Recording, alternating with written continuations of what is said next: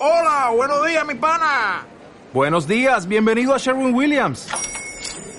¡Ey! ¿Qué onda, compadre?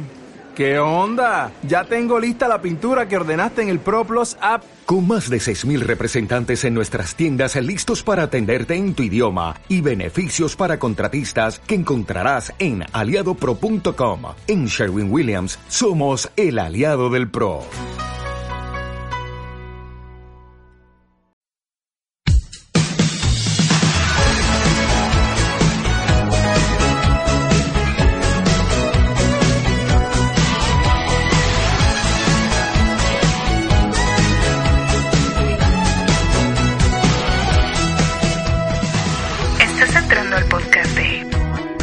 Hablando de Asia.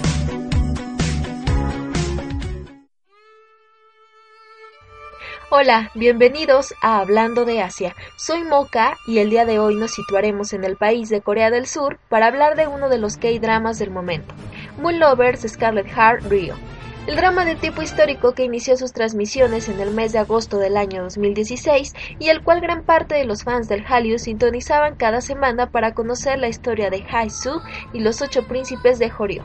Y es que sobre este drama podemos hablar sobre su música, el vestuario, de cada uno de los actores, los lugares de locación, etc. Podemos pasar horas y horas hablando de los mejores momentos de cada capítulo, pero esta vez nos centraremos en una parte importante, la historia detrás de la trama. Y es que si tú pensabas que esta historia llena de intriga y romance había nacido de la creatividad de los escritores, pues no estás del todo equivocado.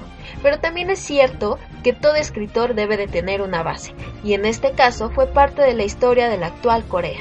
Así que conozcamos un poco sobre la historia de Goryeo, Wanghyun, su rey y sus príncipes, para ver qué tanto hay de la historia coreana en este fabuloso K-drama. ¿Me acompañas? Goryeo o Koryo fue una dinastía en la actual Corea que duró del año 918 al 1392 y fue fundada por el rey Wanggeon, quien también es conocido como el rey Taejo. Para que lo ubiques en Moon Lovers Scarlet Heart Rio, él es el papá de los príncipes y es interpretado por el actor Ho Min-ki. Wanggeon fue un general que había servido a un príncipe rebelde de Silla, de nombre Gun-ye, Después de expulsarlo del territorio, Wanggeon unificó los tres reinos o territorios divididos de Corea, esto en el año de 1936. Este dato es mencionado en el capítulo donde Hai-su conoce al rey y le dice que es un rey sabio al lograr unificar los tres reinos. ¿Lo recuerdas?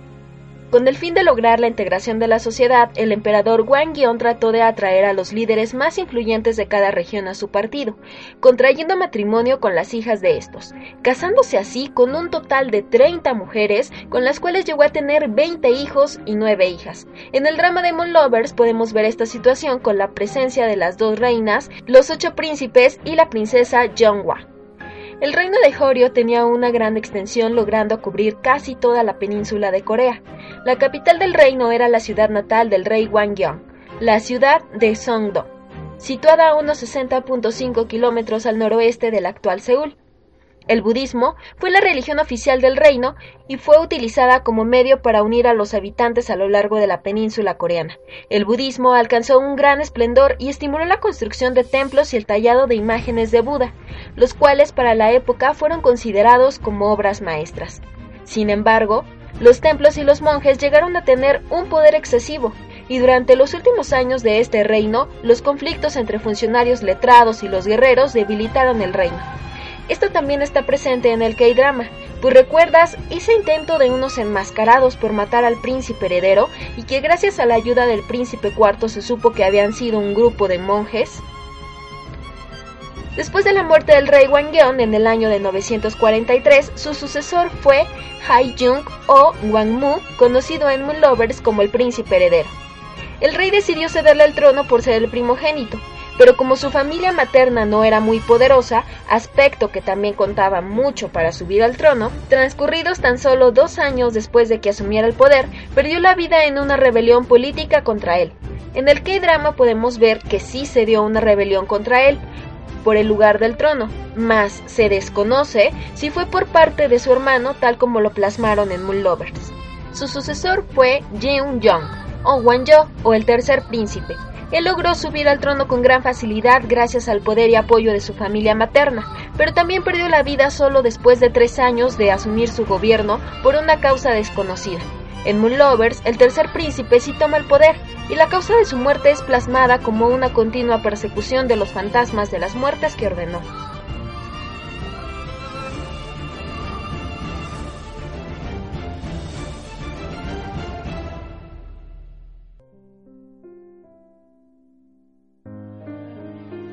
El cuarto príncipe, Guangzhou, subió al trono en el año de 949.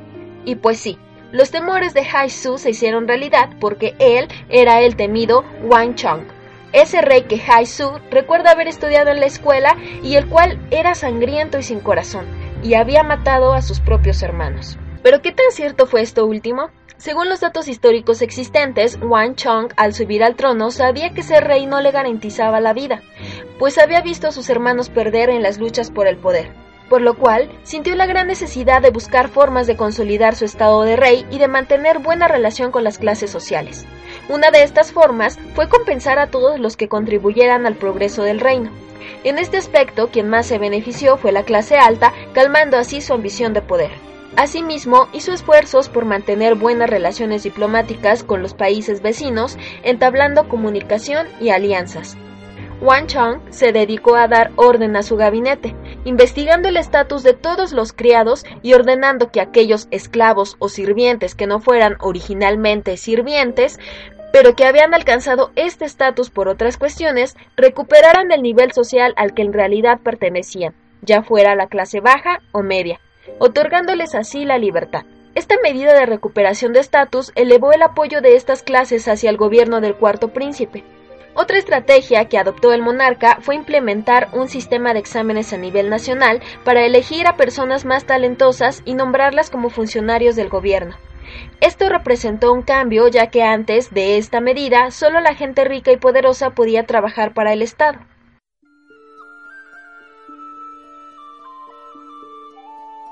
Esta última política, así como la de los sirvientes, fueron mal aceptadas por la élite, acrecentando el descontento hacia el rey, quien como modo de defensa metió a prisión a aquellos que osaran sublevarse contra él y en caso de sospechar que alguien estaba por crear una rebelión, era sentenciado a pena de muerte.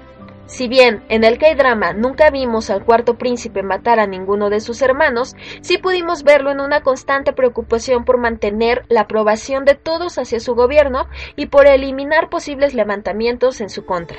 Para muchos, Wang Chang fue un buen rey, pues estabilizó Jorio y aplicó muchas políticas favorables e innovadoras para la época, pero el temor por la rebelión le llevó a ser cruel, medida por la cual otros le señalan como demasiado estricto.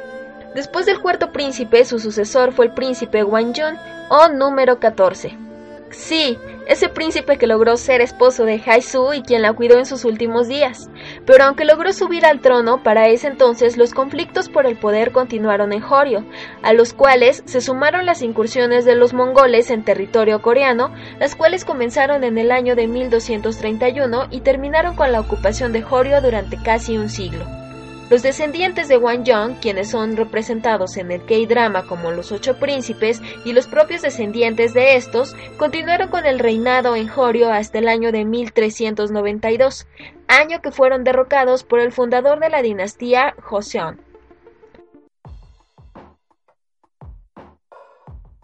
Como ves, el ver Moon Lovers Scarlet Heart Rio no solo nos permitió sumergirnos en las historias de amor e intriga, ver a guapos príncipes y hermosas mujeres dentro y fuera de la realeza, sino que nos ayudó a conocer un poco de la historia de este país asiático que tanto nos emociona.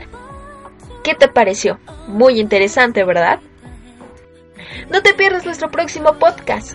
Si te gustó este podcast, recuerda compartirlo y seguirnos en Facebook, en donde nos encuentras como Hablando de Asia.